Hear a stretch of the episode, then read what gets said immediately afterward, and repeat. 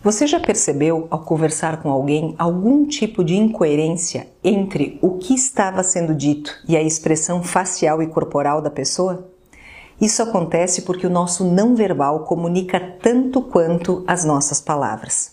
Hoje eu vou aprofundar o olhar sobre os impactos dos nossos gestos, da fisionomia, da postura e expressões na fluência de uma conversa.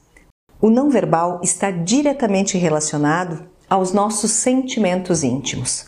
Ele qualifica a interação humana, permite ao indivíduo compreender não somente o que significam as palavras, mas compreender os sentimentos do interlocutor, ainda que muitas vezes ele tente disfarçar. Portanto, o não verbal pode contradizer o verbal. E nesse caso, o interlocutor acaba sempre realizando a interpretação a partir do que a linguagem não verbal expressou inclusive o silêncio, ou seja, o não dito, pode transmitir inúmeras mensagens em um determinado contexto.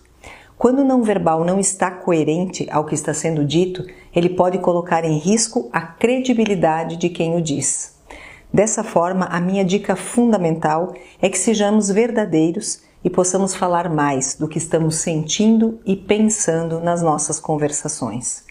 E a segunda dica é antes de tirar conclusões e fazer julgamentos sobre alguém, diga para a pessoa o que você está percebendo no não verbal dela. Por exemplo, agora a sua fisionomia do rosto ficou mais fechada do que antes. Você cruzou os braços e foi para trás da cadeira, me dando a impressão de você estar incomodado com o assunto. Isso procede?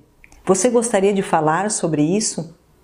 Agindo dessa forma, nós damos a oportunidade de esclarecimentos e abrimos espaço para que o outro possa se expressar e aprofundar suas emoções e necessidades.